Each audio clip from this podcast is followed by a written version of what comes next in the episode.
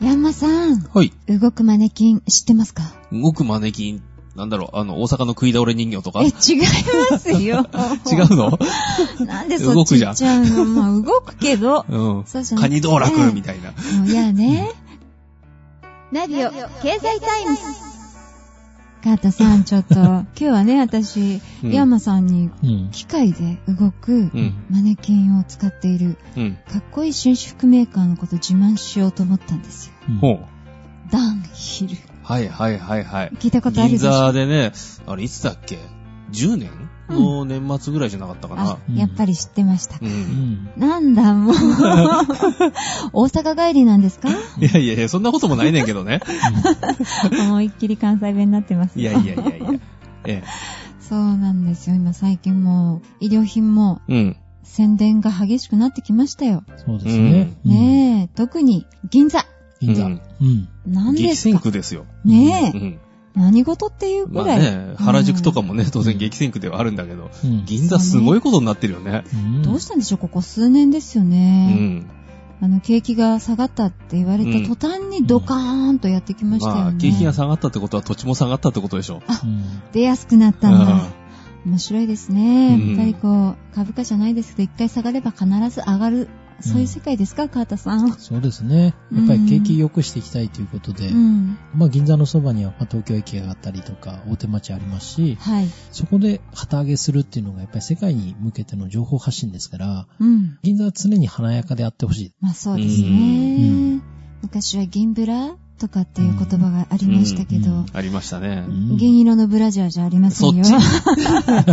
銀座をブラブラ歩く、うんうん。銀座の恋の物語とか、うんなんか今日はちょっと昭和系に傾いていますが、銀座、銀座行ったって、アップルストアかヤマハしか行かないからな。え ぇ、ヤンマさんも偏ってますね。相当金持ってる。あと、カレー屋何軒か好きなとこがあって行くくらいで。ちょっと今日は銀座偏り特集ですか、んちょっとカーターさんはどうですか銀座何かありませんか僕はやっぱり美味しいもの食べに行きますよね、やっぱりですね。グルメッチ、はいいもん食べてそうですね。銀座で食べ物っつったら、ゴディバにチョコレート買いに行くくらいかな。え、チョチョコレートうん。ゴディバの、そう、その銀座の店に行くとね、うん一通り揃ってんだよ、全部あ。そう。他のデパートの中の店だといくつかしかね、うん種類がないんだけどうん、あそこ行くと全部揃ってっからう。んごめん、今聞き間違えた。ステーキにゴディバかけるのかと思えっえ て、それおかしいでしょ。新しいソースかなと思って。チョコレートソース。 そうそうそうそう。何か違うな。ね、チーズフォンデュ、チョコレートフォンデュああるです。まあね。ついにステーキも突っ込んじゃう。ええねもう最近いろんな、まあ、取り合わせがあるじゃないですか。うんうんこの銀座にカジュアルな医療品店っていうのが今度は新しい取り合わせとしてね。 H&M が出た時、うんうんあとユニクロのね、まあ、はい今回大きくなったけど、ええその前が出た時、やっぱびっくりしたもんね、あれね。ねえ。ついに銀座に出たかと。うんうんそうですよ。絶対出ないと私も思ってました。新橋止まりぐらいかなと。な、なぜ新橋え、なんとなくこう、お父さんたちサがラね。リーマン的な。そうそう、買い行く時間ないけど、うあんあ、駅の隣にうんあったから。隣っていうか駅の中にあるじゃん、あユニクロ。中にあるんですかうん。あそう池袋とかさ、ああの、渋谷が先かなええ確かやそうっぱりそうなんだ。うんし私、中、新橋今勘で言っただけで、うんそうあのそう渋谷、この中にあの、上、あうんの、かなんだ、階段上がった方の、あのコンコースの中にあるんだけ渋谷あど。りますね。山手線のとこあろ。そうそうそうそう埼京線行くところとかですねう。ーんですね。そう。で、池袋は、あの、中央の、ええうん、一番大きなところの中にあるしはい、そうなんだ。まだ、あの、駅中とか行って、あの、エキュートとかなんかできる前だようん。前ですか、うん。あれよりも先。早いですうね。そのうち、あれですか、コンビニよりも、うんユニクロの方が多くなるかもしれないですね。うんそんなに増える駅なんか そこまではどこへ行っても店舗は行かないかもしれなないいでかすねコな。ンビニは多分ギネスブック載ってるんじゃないですかね。おな世界えで。はい。一番店舗数が多いということですね。あうん世界でですか。はい。す多分セブンイレブンとか多分世界一だと思うんですよ。ごい。ーなんかそう、郵便局と小学校の数が同じとかいうのはね、昔よく、なんかトリビア的にありましたけど、そうそういう勢いですよね。ねだえからセブンイレブンが大体どれくらいだかわかります店舗数が。 1万店舗ぐらいあ、世界ですね。1万2000店舗ぐらいあると思うんですそね。んなにありますか、ユニクロさんはどれくらいあると思いますいうん ?5000 店舗。や、全然いかないですね。あの、1000店舗もないんですよね。あ940とはいか、それぐらいになると思うんですよ。うーん。はい。で、最近その、ファストファッションということで、非常はいにファーストリテイリングさんが真似たというか、ええ見本にしたギャップなんですけど、ギャップが3000店舗超えてるぐらいですね。 3000。はい。おー。ですから、ユニクロさんの、まあ、3倍強ぐらいある感じですかね。はあはい。だから、セブンイレブンからすると、ファーストリテイリングは本当にお子ちゃまじゃないですけども、そうですね店舗の数がすると、うん。全然もう10分の1。なのによく目にするような気がしますよね。うなんんでしょうね、これ。まあ、それはそういうところが行動範囲とこうぴったり重なってるんですよ。あー、私のうん。うんそうなんだ。そうえ、山さんは見ないですかそんなに見ないかな。本当に、うん。でもしかしたらね、うん店舗じゃないかもしれないんですよ。何バッグ。ああ、はいはいはユい。ニクロのバッグを持ってる人をうん。見かけてるだけかもしれませんね。なるほどね。パッケージってことですかそうですね。あーはい多分買い物行った帰り、もしくは買い物終わって何かに使ってるのかもしれませんうが、んだ。からそれで必ずユニクロは刷り込まれているんですよ。ああ、そうか。なんか結う構んどちらかというと無印良品とかね。あ、無地。うんはいそうはい。そうあれはよく見ますけど。無地もうね、ん。確かにこう、再利用してて恥ずかしくないバッグの一うつん。うん。ですよね。そう。やっぱね、そのターゲティングされてるんですよね。そうんの行動範囲の中にいっぱいあるってことは。そうなんだ。母さんん動く周りの、なんか、この店はよく見かけるなって。この袋は見かけるいや、まあ、袋でもいいし、その店そのものでもいい し、はい。そう行動範囲の中でよく見るもの。行動範囲ですか。ええまあ普通にコンビニの袋ですね。あ、ファミマここフは。ァミマあロのーそソうだねはい。やっぱり多いからです近いね。うんはい。一番見るって言ったらもうそれでしょううね。ん。デパートとか近ければそれはデパートから出てくる人なんですね。うはいん。そうですよね例えば伊勢丹のあの黄色と、ちょっとうんうん赤っぽいチェックのやつとかですね。ね。もう見たらわかるとそうか、高島屋とかですね。そんなは家からなんか寝巻きのまま出てきて、コンビニ行って帰ってく、そういう生活してる人みたいじゃないですか。もうちょっとどっか行きましょうよ。はい。岡田先生は、忙しいの、山 さん。忙しいの。 ある一定エリアしか今動けないんですよね。なるほどね。皆さん全国津々浦々呼ばれたら飛んでいく岡畑先生ですので、うん読んでください、 うんありがとうございますね。ね、スケジュール取るのはね、まあ、至難の技ですけどはね。い、そうですね。はい。いまあ、でもなんか美味しいもので釣るとか。そこうんあ、それ、それもすぐ釣られますそう、ね。いろんなもので、はいあの釣ることは可能です、うん。相談したい方は、どうぞ藤井優子まで。うんそうあそうなんですね。マネージャーですそういうことねそうだそう、ね。たまには私もなんか宣伝してみたかったの よ。なるほどね。インフそォれメぞーれシみんなイョン。ンフォメーションやってそやうってそうるからね。何もないでもなんか言ってみたいじゃうない、ん。そう。私はね、今日インフォメーションはね、ありますやるものがないかな。ああのえないの一応あるんですよ。はい。あの、この前ね、毎週とかやってた、その、こえの前のっと、うん4月の21、22にね、イベントやるって、うん大阪でやるって話のね、毎回やってますけども、えあれがね、ソールドアウトになっちゃったんで、あえ、もう入れませんかそう。だから今から宣伝してもしょうがないっていうう。んねえ、そうもう3月のも満席でしたからね。あーあれもね、そう、そう80席でしたけど、ええ私もえ一番後ろの端っこで見てましたよ。うえん私は舞台の上にいましたけどえも。山さんがあの、大きいカメラ抱えながら、ええあの、MC やってるっていうあ。ね。わあ、すごいですね。初めて見ました、カメラマンと。そう、両方やってたんでね。両方そうカメラ置いてくればよかったんですけどね、持ったまま出てきちゃったっていう。裏方がそのままこう出てきちゃいましたみたいな。そう MC やりながら撮るんですか写真を。うんう。ん。あの、ワイヤレスのマイクだったんで、それを後ろまでね、持ってって、はい。で、それで MC をしながら、あ、あ、撮らな きゃ。それで自分は映ってないんですよ、そこにはいはい。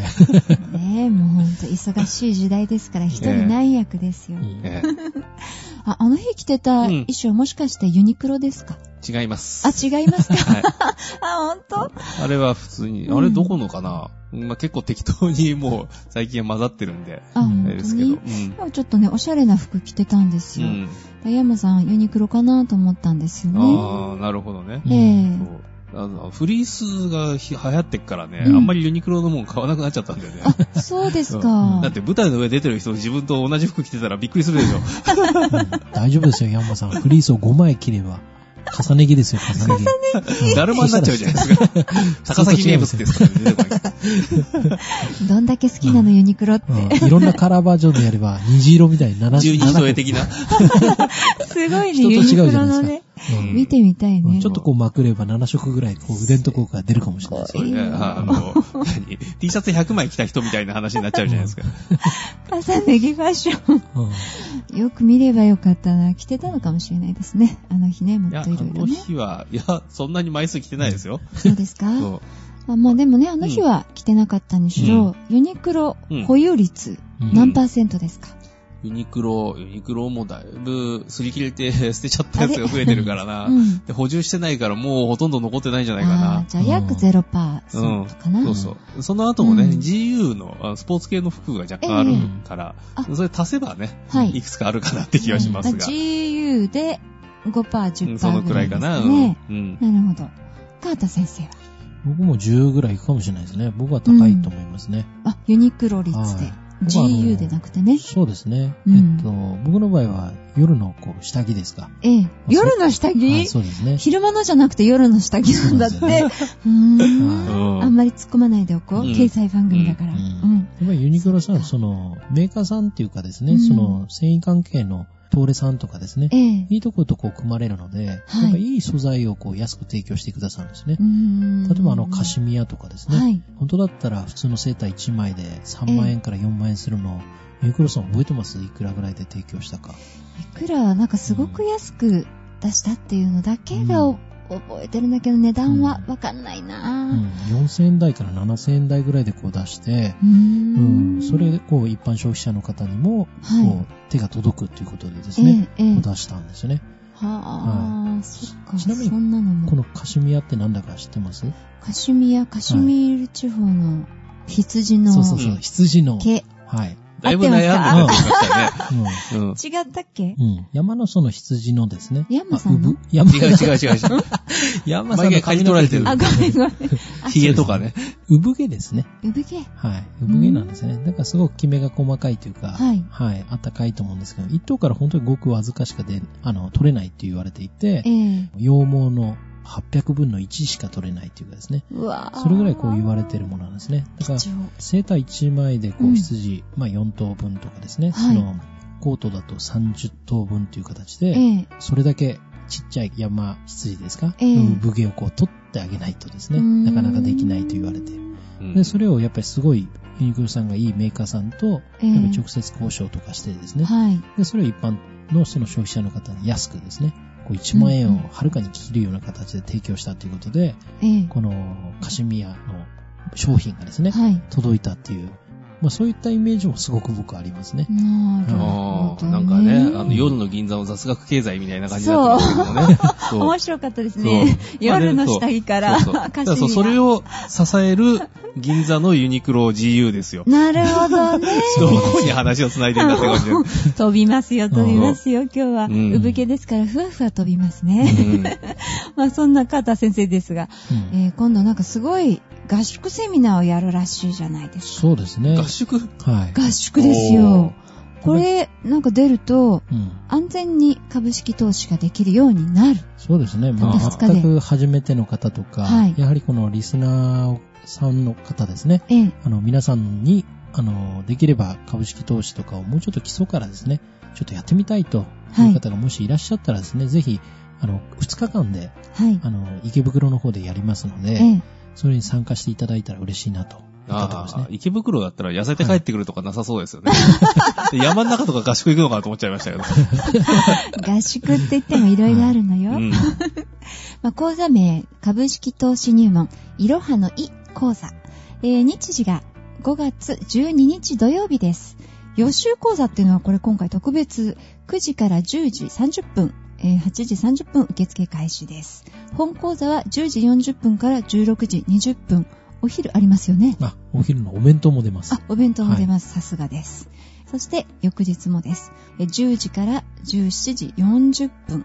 そして会場が先ほどおっしゃってました、アットビジネスセンター、えー豊島区ですね。池袋駅東口徒歩30秒です。お値段の方が9万8000円でご提供15名限定ということで、5時間分のビデオがつくらしいですね。そうですね、DVD セットっていうことになりますので、ええはい、実はあの、こんなすごいこと、その初めてですかね。そうですね。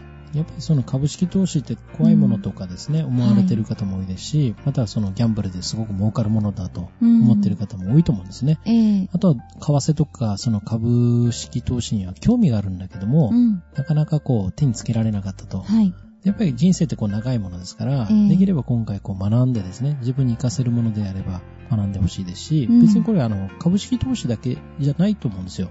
聞いていただくとわかると思うんですけども、ええ意外にこの自分の人生のビジネスとかにはい。活かせる話満載で、ああの、お送りします。んで、はい。出てよかったとかですねう。ん。まあ、先ほどの株式投資いろはのいでですね、はいこの検索していただきますと、ええ実際に受講した方の、はい。まあ、コメントとか動画とかもありますので、うん実。際それを見てですね、あの、お問い合わせっていうか、あのええ申し込んでいただいたら嬉しいなと思いますね。そうですはねい。